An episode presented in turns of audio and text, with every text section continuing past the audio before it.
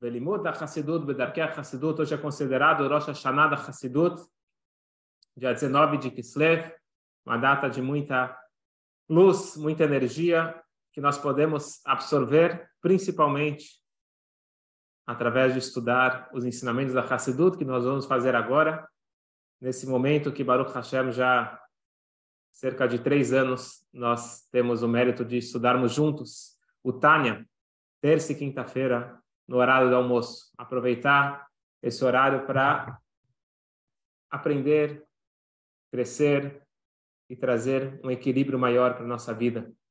Vamos dedicar o estudo de hoje para Refuah Shlamah, para a cura completa de Dvora Bathaya, que ela possa ter Bessorot Tovot, só boas notícias para ela, para sua família, e que Hashem possa acabar com as dificuldades, com o sofrimento e dar somente o brachot reveladas. Uma das grandes questões do ser humano, todos nós, em dado momento nós temos uma certa baixa de ânimo, um questionamento. Será que eu estou no caminho certo? E isso não acontece só com pessoas que não estão fazendo muito na vida. Mesmo pessoas que fazem e estão o tempo todo fazendo pelo próximo. Acontece mais de uma vez de nós nos perguntarmos: será que eu estou fazendo a coisa certa? Será que eu estou no caminho certo? E eu li ontem uma história que achei bastante importante para todos nós para compartilhar no dia de hoje. Tem uma shluchá, uma senhora chamada Brunia Scheifer, que ela dedica a vida dela para dar aula de Torá. Uma palestra, outra palestra, o tempo todo ela está disponível para poder transmitir o conhecimento, inspirar as pessoas. Só que na, ela conta que na época, hoje ela já tem mais idade, mas na época ela era uma mãe jovem, com seis filhos pequenos, e ela ficava se questionando: será que é isso que eu tenho que fazer na minha vida? Ficar dando palestras? Talvez eu tenha que ficar o dia inteiro com meus filhos para poder educá-los. E qual que é o balanço certo? Quanto ficar em casa? Quanto se dedicar para o trabalho, para shlichut? E no momento que bateu essa baixa de energia, ela recebe um telefonema do secretário do Rebbe, da Benjamin Klein, que falou Senhora Schleifer, por favor, venha aqui. Eu preciso te entregar uma coisa. Ela morava em Nova York, foi até a sinagoga do Rebbe, Seven Seventy, e o rabino Benjamin Klein entregou para ela uma caixa de mezuzá, e junto com essa caixinha de mezuzá tinha uma carta. E a carta, vou ler para você e traduzir. A carta é o seguinte: Rabbi Schnerson, uma carta endereçada ao Rebbe, eu não faço parte dos seus seguidores, eu não faço parte do povo judeu. Eu sou católico. Por muitos anos eu fui casado com uma mulher judia que ela não sabia praticamente nada sobre o judaísmo. Alguns anos nós passamos por uma dificuldade muito grande e nós percebemos de repente que faltava o sentido da vida. Qual que é o objetivo? O que, que nós estamos fazendo aqui nesse mundo? Entre parênteses, essa é uma das grandes questões que o Tânia vem nos elucidar. Continuando a carta. A minha esposa ela sugeriu para nós irmos na sinagoga Reform, na sinagoga reformista. Nós fomos, mas isso não acalmou a nossa ânsia por uma resposta, por um caminho pela vida. Como que ela não encontrou no judaísmo, então eu sugeri para ela, vamos talvez na igreja, quem sabe lá você encontre uma resposta para essa tua busca espiritual. E eles decidiram que tal dia, domingo, eles iriam para para a igreja. Um pouco antes, na quinta-feira, a minha esposa ela viu no jornal uma propaganda de uma palestra para casais. Shalom Bait, é, paz conjugal de acordo com o judaísmo, na, na ótica do judaísmo, senhora Brunia Scheifer. E minha esposa foi nessa palestra. Quando acabou a palestra, ela se aproximou dessa senhora e falou: daqui alguns dias eu estou indo para a igreja e eu vou abrir mão do judaísmo e vou me converter para uma outra religião. Eu não encontrei sentido na minha fé, vou então para uma outra fé. Eu pergunto aqui para vocês, o que, que vocês responderiam naquele momento para aquela mulher? Temos algumas possibilidades. Uma é falar como que alguém que nasceu judeu, ele é judeu até o final da vida dele, ele não pode fazer uma coisa dessas, isso daqui vai fazer mal para a sua alma. Cada um nasceu aqui com uma missão e ele não pode trocar de missão. Isso é muito sério e, e assustar ou, ou explicar a senhora Schaeffer, ela fez diferente. Continua a carta. A palestrante, ela abriu a sua bolsa, ela tirou um pequeno castiçal, entregou para minha esposa e pediu, por favor, amanhã, na sexta-feira, antes do pôr do sol, você acende as velas do Shabat e você recita essas bênçãos. Minha esposa seguiu a orientação. Eu não sei explicar, continua a carta, ele escrevendo na carta, não sei explicar como, mas a vida dela se encheu de luz, se encheu de esperança.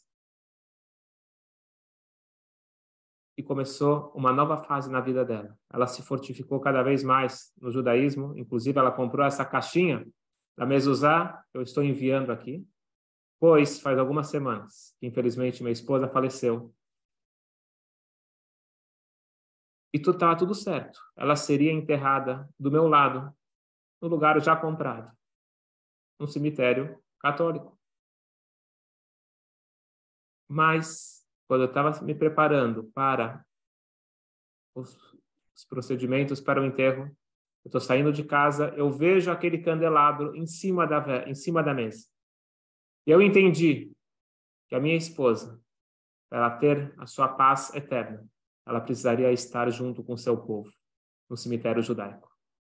Eu liguei para o hospital, pedi o telefone do rabino responsável nos Estados Unidos, eles têm o, rabinos responsáveis por, por cada hospital, pedi o telefone do rabino e foi feito o enterro judaico. E agora ele finaliza a carta. Eu lembrei que aquela senhora Schaefer, quem foi que inspirou a minha esposa e que deu esse presente para ela, fisicamente, espiritualmente falando, ela era do grupo Rabat, que é o grupo do Senhor. Então, por isso que eu estou devolvendo aqui a caixinha da Mezuzá, porque eu não tenho o que fazer com isso, tenho certeza que vocês vão poder fazer bom uso. E assim, ele finaliza a sua carta. Essa senhora Schaefer, ela está sentindo, será que eu faço a diferença no mundo? Será que Está adiantando as minhas aulas? Nós não sabemos. O poder que tem uma palavra boa. E mais do que uma palavra boa. Alguém que acredite na luz que eu tenho dentro de mim. Precisa alguém acreditar, dar um voto de confiança para minha capacidade, para o meu potencial. E é isso, e é isso que precisa para eu conseguir brilhar e desenvolver o meu potencial máximo. O que representa o dia de hoje, o dia de 19 de Kislev? O dia de hoje representa o presente que o Alter Ebe deu para cada um de nós, para revelar o seu potencial máximo, mas o potencial máximo positivo. Uma vez perguntaram para o Rebbe qual que é a grande contribuição do Tânia do Alter Rebbe, do Hassidismo. E o Rebbe disse, Freud, ele fez um belo trabalho. Ele cavou a psique humana e ele descobriu o id.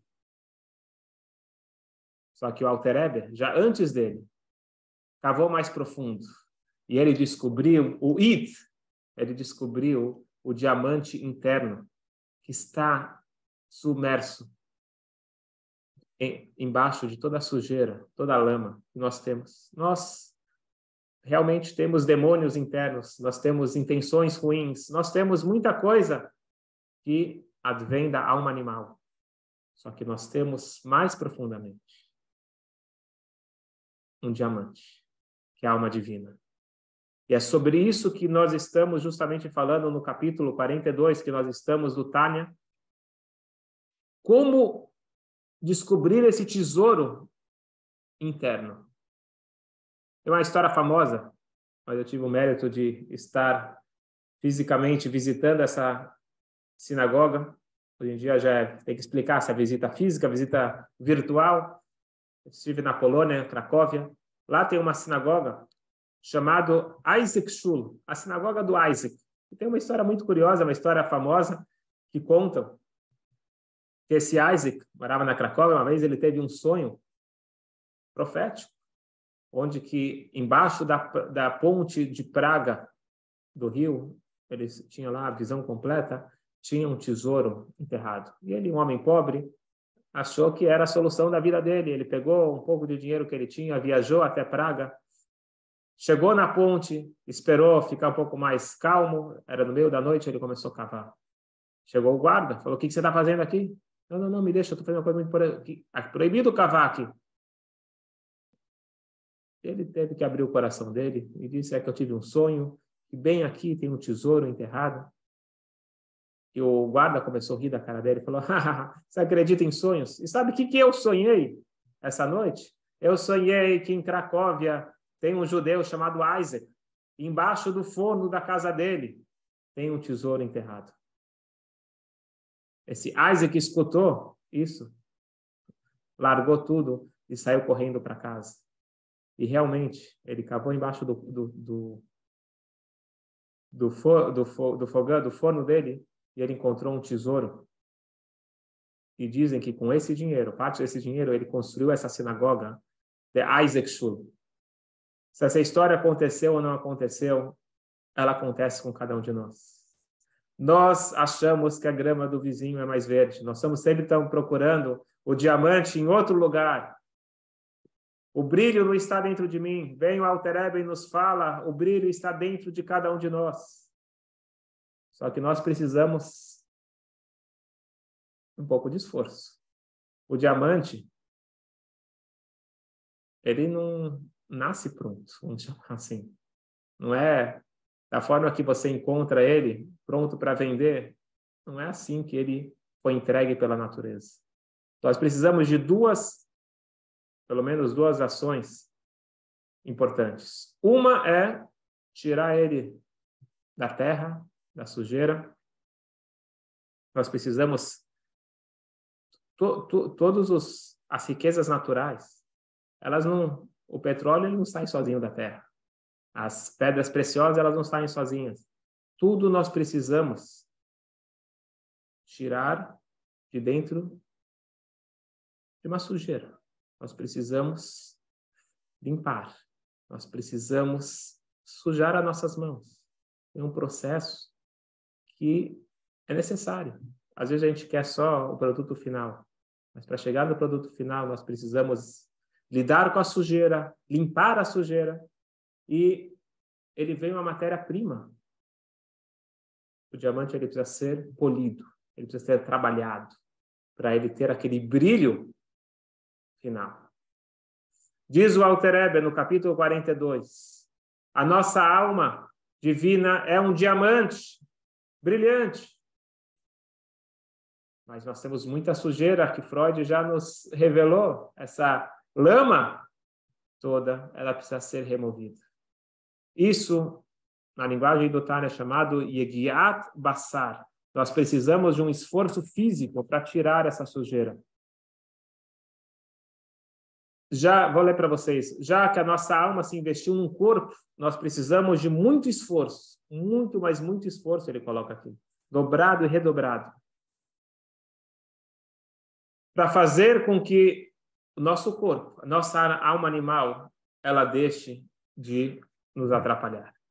Como nós fazemos isso? Nós precisamos quebrar a alma animal, mas não é quebrar fisicamente. Nós precisamos quebrar com uma reflexão. Algum momento da nossa vida a gente tem que parar e pensar: para que que eu estou aqui? Eu nasci aqui para comer bem, para dormir bem, para conhecer o máximo de países do mundo, ter o máximo de experiências, ou existe uma missão, existe uma função? O meu corpo quer saber do aqui e agora. Minha alma animal me puxa para os prazeres imediatos. Minha alma divina, bem utilizada, me traz essa reflexão. Vamos parar de perder tempo. Vamos colocar a nossa vida no rumo certo. E é isso que vai me trazer a minha paz interior, a minha tranquilidade total. Será que alguém nasce inteligente? Ele nasce sabendo uh, andar de cavalo, sabendo jogar futebol?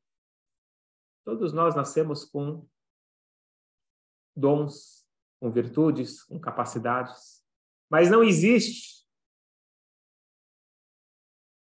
sem esforço. Não lembro quem foi, mas falaram para um cara de muito sucesso Falaram para ele: você deu sorte na vida.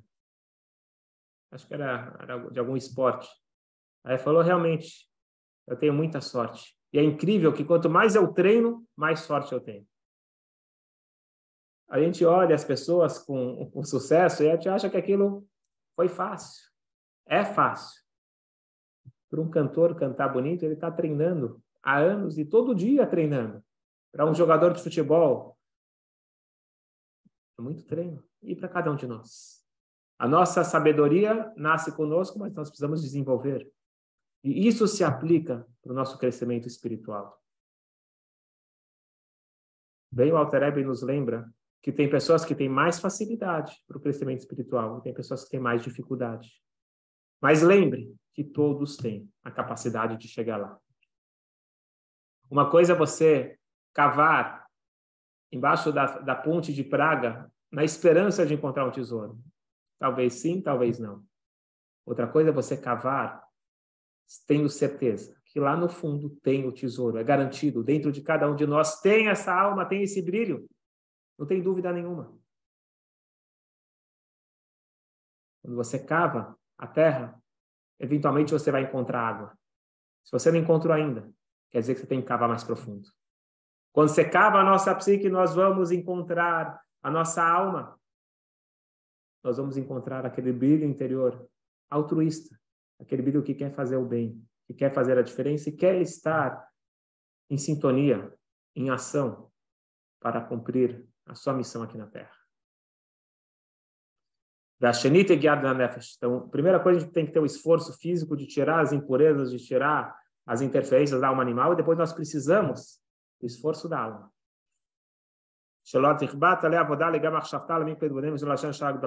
Falou, precisa de estudo, precisa de reflexão, precisa de meditação. As coisas não vêm sozinhas.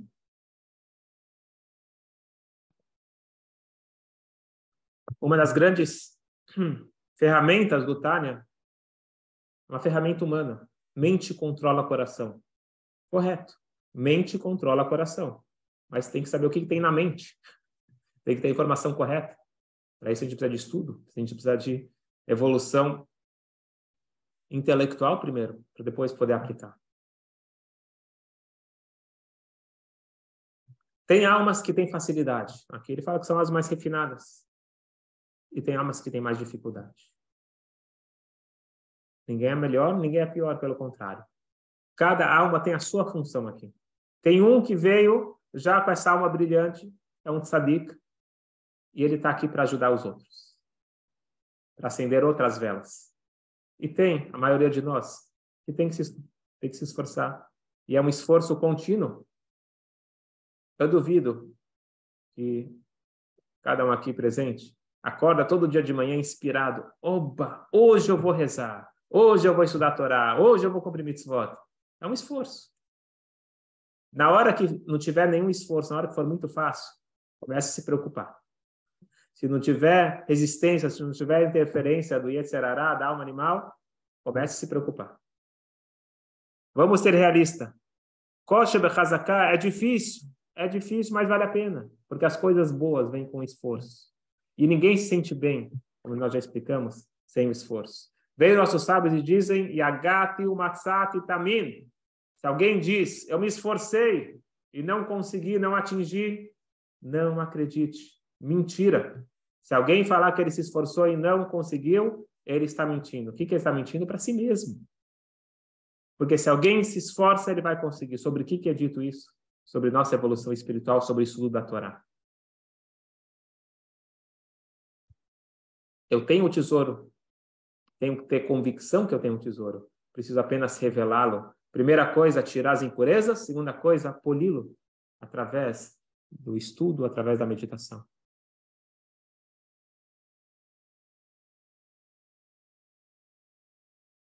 Para finalizar, a famosa história, uma senhora estava na fila para receber o dólar do Rebbe, que o Rebbe distribuía todo domingo, o dólar de Brachá, incentivando as, incentivando as pessoas a darem tzedakah. Cada encontro entre duas pessoas tem que gerar um bem para um terceiro. Essa senhora já estava cansada de ficar na fila. Às vezes a fila demorava horas e horas, dava volta no quarteirão. E ela vê o Rebbe, já com 90 anos, lá de pé, sorrindo para todo mundo, sem parar. Falou, Rebbe, eu estou há pouco tempo aqui na fila, já estou tão cansado, como que o senhor aguenta? O tempo todo sorrindo. E o Rebbe respondeu, quando nós contamos diamantes, não ficamos cansados. O Rebbe não estava falando uma frase de Instagram. O Rebbe estava falando como ele enxerga a realidade. E como que o Alter Rebbe nos ensinou a enxergar a realidade. Que cada um é um diamante. Pode ser que eu não estou conseguindo enxergar o diamante. Pode ser que eu não tenho a capacidade de enxergar o diamante. E pode ser que o outro está com o diamante precisando ainda de um polimento. Mas o diamante, ele existe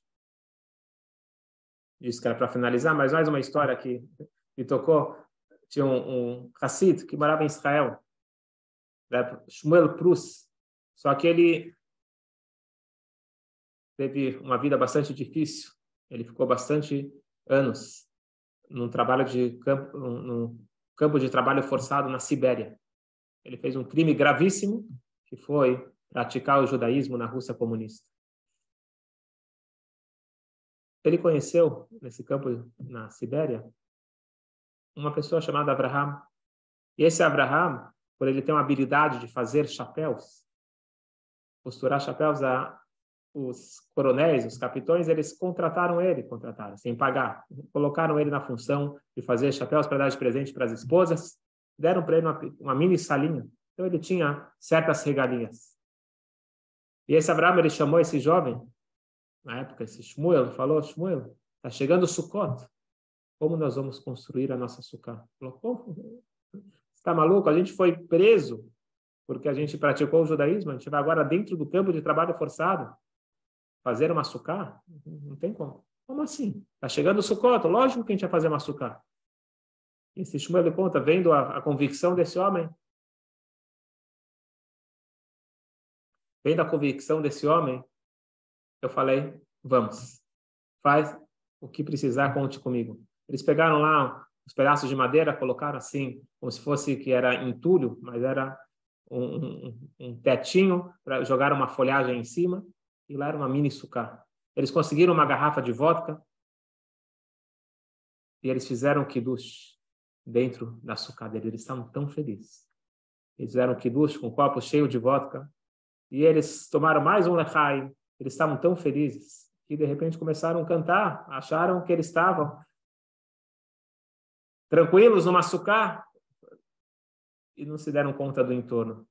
Cantaram um pouquinho mais alto, apareceu lá o capitão e começou a gritar. Vocês estão malucos? Direto, vocês vão ser presos. Que crime é esse? Vocês estão praticando o judaísmo aqui? Esse Shmuel, ele conta, eu já tinha tomado alguns lechaims, então eu já estava mais feliz. E eu falei para ele, meu amigo, por que, que você vai atrapalhar? Se junte a nós. Não quer um pouquinho de vodka? Vodka para um russo é tudo. Ele sentou no chão, tomou um lechaim, e de repente ele começa a chorar.